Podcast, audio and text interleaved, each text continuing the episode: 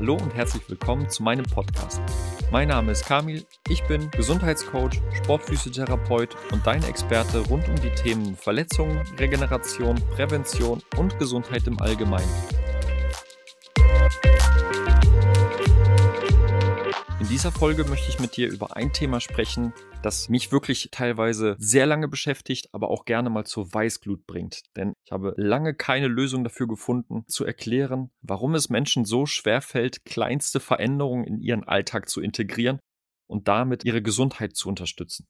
Und besonders bei chronischen Krankheiten oder chronischen Erkrankungen ist es wirklich erwiesen, dass der Lebensstil, also die Art und Weise, wie du dein Leben führst, einen großen Einfluss darauf hat, ob du gesund oder krank bist. Und ich glaube, es gibt mehrere Punkte, die einen Einfluss darauf haben, dass man sein Verhalten nicht ändern möchte oder ändern kann. Einer der Punkte, von denen ich finde, die man mal ansprechen müsste, wäre das vorhandene Bewusstsein bzw. das Wissen der Menschen. Das heißt, ist dir denn bewusst, dass das, was du machst, zu einer Krankheit in weiter Ferne führen kann? Und da möchte ich auch betonen, es kann dazu führen, es muss aber nicht dazu führen. Das heißt, nur weil du zum Beispiel rauchst, bedeutet es ja nicht, dass du zu 100 Prozent Lungenkrebs bekommen musst. Aber nehmen wir mal einfach das Beispiel eines in Anführungsstrichen gesunden Frühstücks. Als ich mal mit einem Bekannten gesprochen habe, der aus Amerika gekommen ist, der hatte gesagt, dass seit seiner Kindheit ihm immer eingetrichtert wurde, dass ein gesundes Frühstück ganz wichtig ist für ein gesundes Leben. Und was haben die immer vorgesetzt bekommen? Das waren ganz häufig Rührei mit Speck oder irgendwelchen Würstchen, ein Orangensaft und Toast. So. Und du wirst wissen, wenn man zu viel davon isst, also das sollte man eher als Genussmittel mal nehmen zwischendurch, wenn man da mal Lust drauf hat. Aber mit gesund hat das wirklich nichts zu tun. Du weißt das, ich weiß das. Aber in Amerika ist das Wissen ein anderes in dem Falle gewesen. Kinder bekommen das von ihren Eltern gesagt, die werden schon ganz früh in der Hinsicht geprägt und geben das vielleicht ihren Kindern dann später mal weiter. Hier in Deutschland, vor allen Dingen wenn man mit sportlich aktiven und gesundheitsbewussten Menschen spricht, die sagen, nein, ich esse gesund, ich esse jeden Morgen ein Müsli mit Milch, schneid dann noch Obst rein und dann kommt noch entweder ein Kaffee dazu oder auch hier der Orangensaft, aber natürlich frisch gepresst. Und das wird dann halt als gesund deklariert. Aber die können sich irgendwie nicht erklären, warum die dennoch krank geworden sind oder warum die dennoch ihre Probleme haben und die nicht loswerden. Und da sehe ich mich zum Beispiel als Coach in der Pflicht, die Leute darüber aufzuklären mit diversen Mitteln und wenn es eine kleine Zeichnung ist, aber auch vor allen Dingen mit der Erklärung und Aufklärung, wie der Körper denn wirklich funktioniert und wie der Körper in deinem Fall also im individuellen Fall funktioniert und warum ein vermeintlich gesundes Frühstück, von dem alle sagen, dass es gesund ist, auch mal Probleme machen kann. Ein weiterer Punkt, und das ist einer, der, der gefällt mir persönlich auch gar nicht, ist, dass man ab und zu mal auf Menschen trifft, die das Verlangen haben, jemanden extrem zu missionieren und ihre eigenen Gedanken und ihr eigenes Verhalten ja fast schon ins Gehirn drücken zu wollen. Und da kommen wir in Themenbereiche wie, wie du bist kein Veganer, wie du trinkst Alkohol, das kannst du doch nicht machen, das ist nicht gesund, das weiß doch jeder, hör auf damit.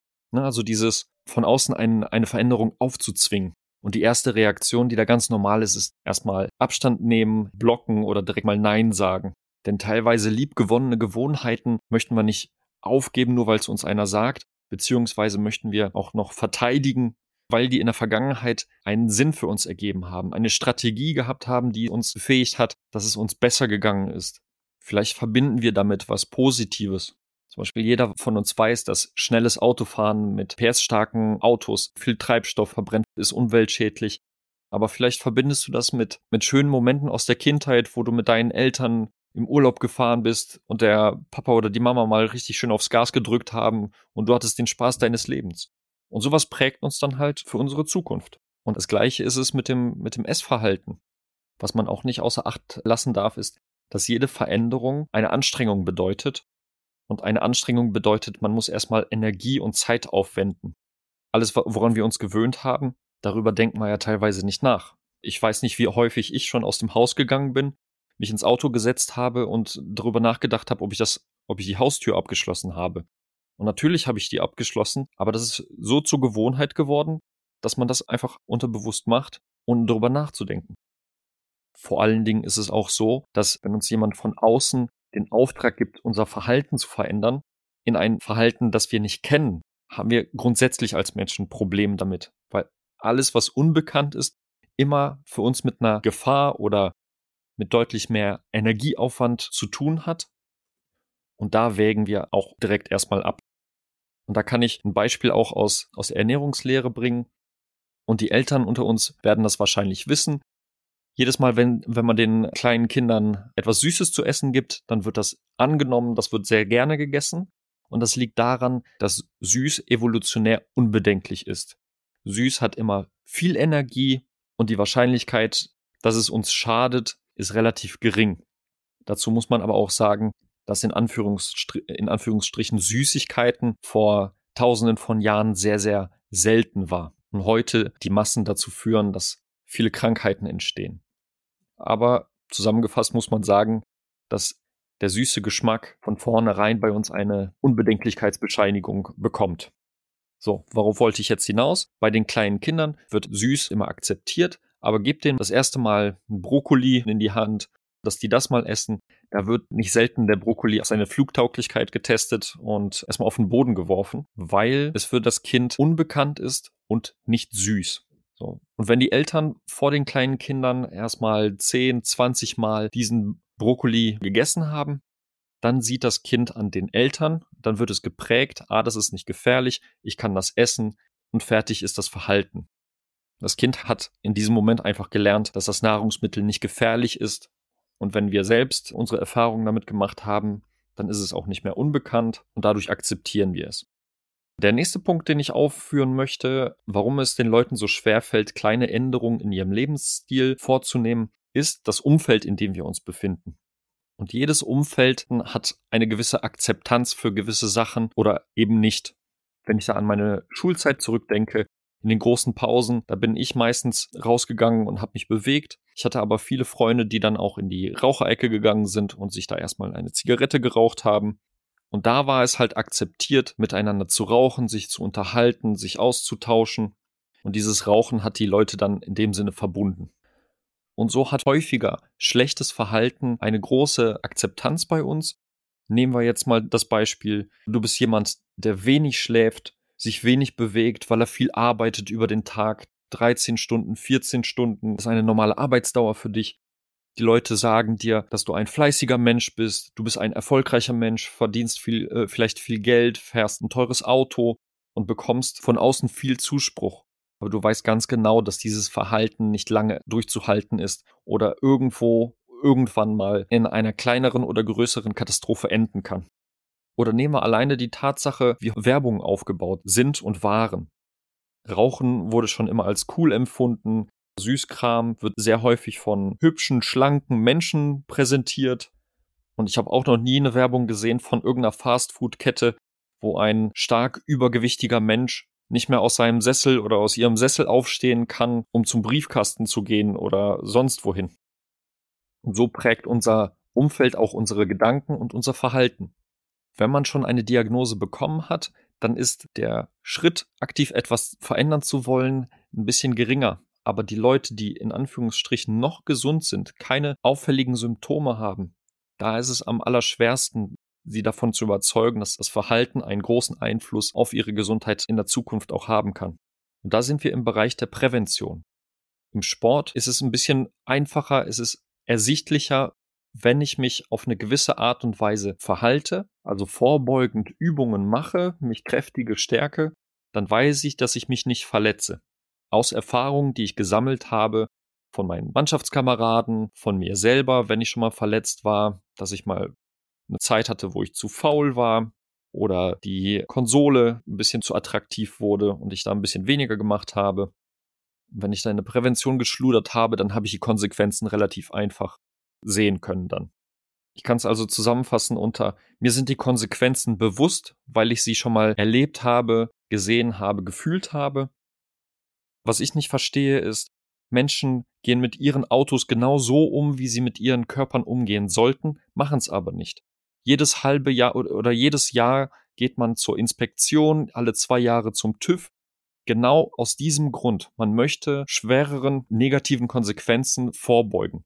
Mit unserem Körper machen wir das aber sehr selten. Außer die, die dafür ein Bewusstsein geschaffen haben. Aber da muss schon eine Prägung vorher passiert sein. Entweder, wie ich vorhin gesagt habe, durch die eigenen Erfahrungen oder von extern. Und da sind wir halt nochmal bei der Erziehung. Aber das lässt sich von mir jetzt sehr einfach sagen, weil das ist ja mein, mein täglicher Arbeitsbereich. Ich komme aus dem gesundheitlichen Bereich und deshalb sind die Themen jeden Tag bei mir präsent. Wenn ich jetzt mit meinem Versicherungsberater spreche, der wird mir auch die Wichtigkeit jeder Versicherung nahebringen, weil er damit zu tun hat und auch jeden Tag die Fälle sieht, wo das Auto von jemandem kaputt gegangen ist, jemand einen Unfall hatte, im Urlaub irgendwas geklaut wurde und so weiter und so fort. Und so hat jeder so sein, jeder seinen Fokus.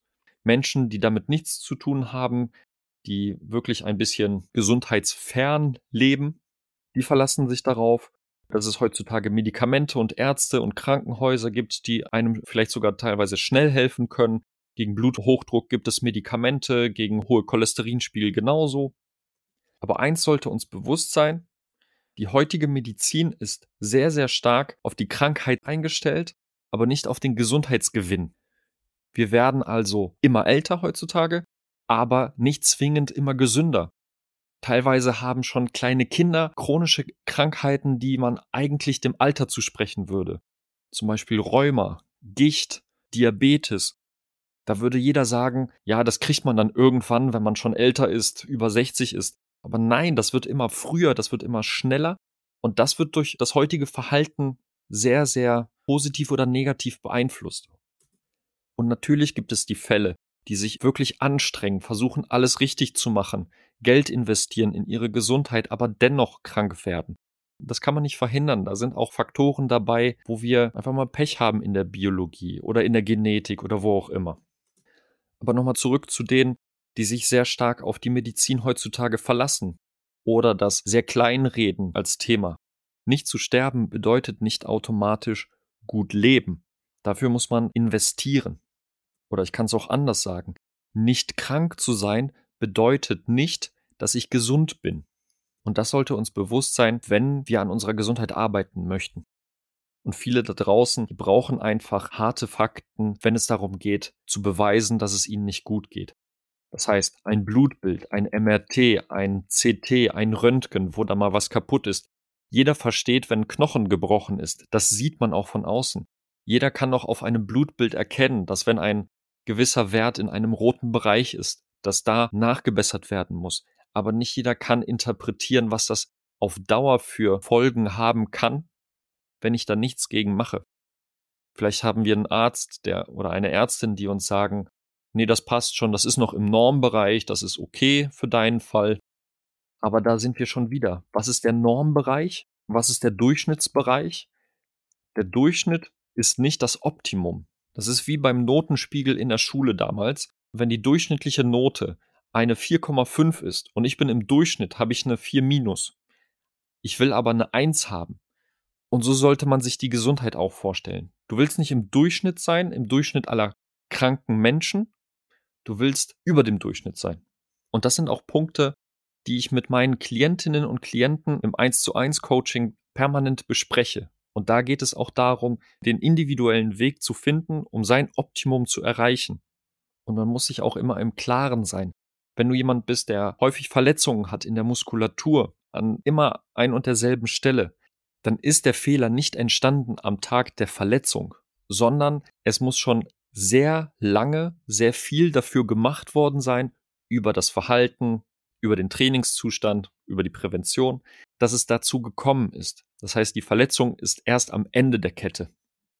Und man kann auch nicht sagen, dass eine Krankheit mit der Diagnosestellung begonnen hat. Ich habe seit sechs Monaten eine Depression. Ich habe seit einem Jahr Diabetes. Nein, das ist schon viel, viel früher passiert.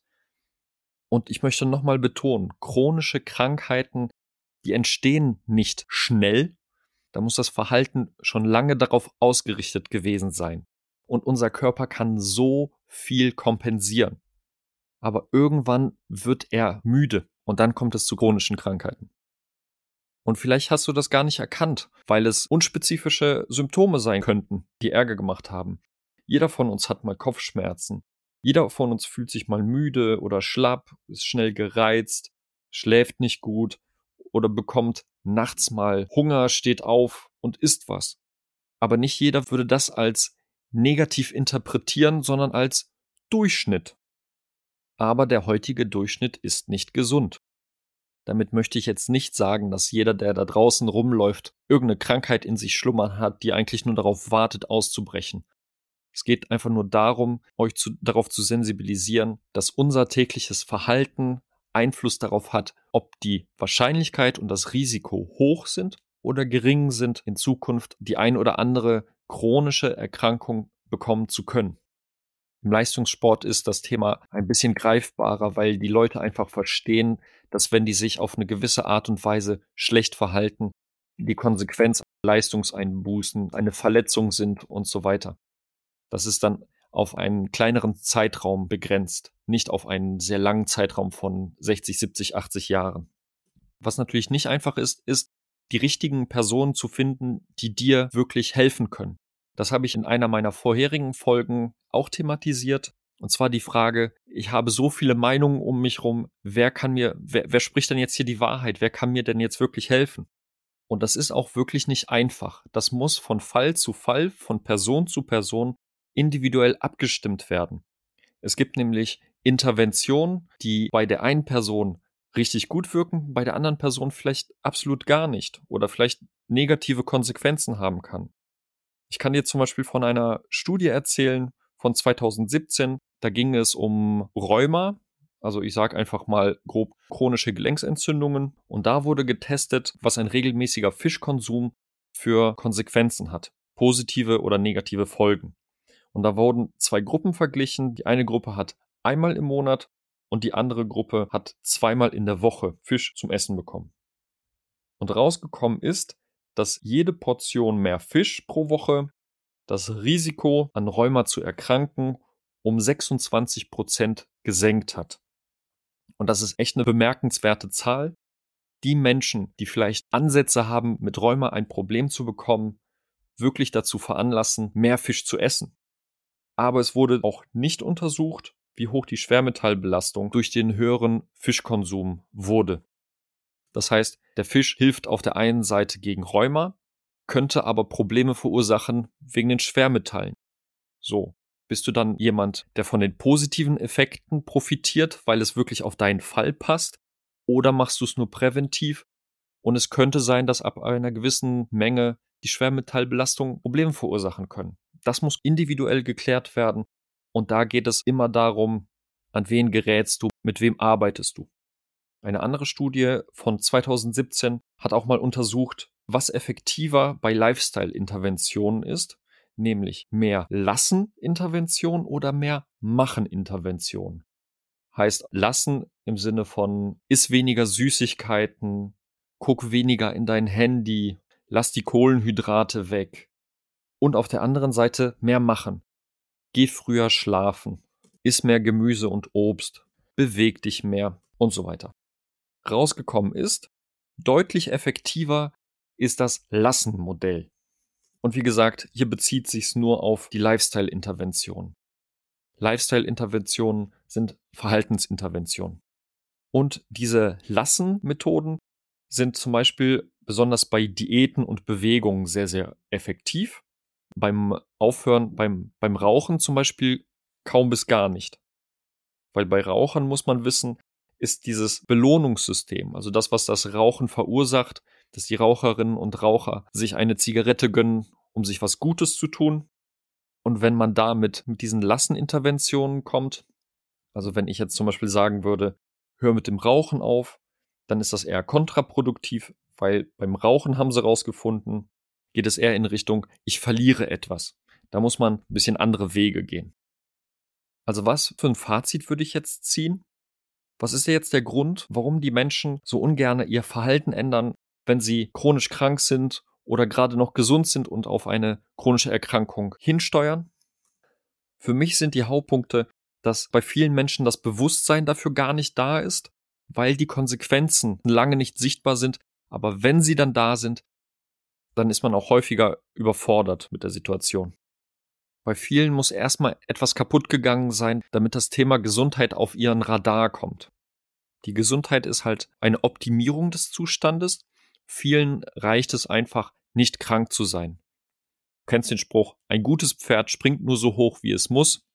Aber das ist kein gutes Pferd, das ist ein durchschnittliches Pferd. Und nicht selten passiert den Pferden genau das, was man nicht möchte. Und zwar, die reißen dann ein Hindernis und schon haben wir den Salat, schon sind wir, sitzen wir in der Krankheit. Und wenn du das Gefühl hast, dass du gerne was für deine Gesundheit tun möchtest, dass du deine Weichen so stellst, dass du auf lange Sicht gesund sein und viel Lebensqualität in deinem Leben haben möchtest, dann kannst du mich gerne kontaktieren. Du findest mich einmal über meine Homepage www.kamilschiewitz.de oder über Social Media bei Instagram kamil-schiewitz. Da kannst du mir gerne schreiben Du kannst mit mir einen kostenlosen Kennenlerntermin ausmachen, wo wir uns mal austauschen, was du für Wünsche, was du für Ziele hast, wie ich dir dabei helfen kann. Ich erzähle dir, wie ich erstmal auch arbeite. Und dann kann ich dich auch gerne im 1 zu 1 Coaching über drei Monate begleiten und dir in dieser Zeit so viel Wissen und Bewusstsein vermitteln, dass du dir auch weiter in der Zukunft selber helfen kannst, wodurch du dann nicht mehr so abhängig bist von anderen Menschen. Wenn dir diese Folge gefallen hat, würde ich mich freuen, wenn du auch bei der nächsten einschaltest. Bis dahin, bleib gesund, bis zum nächsten Mal. Ciao.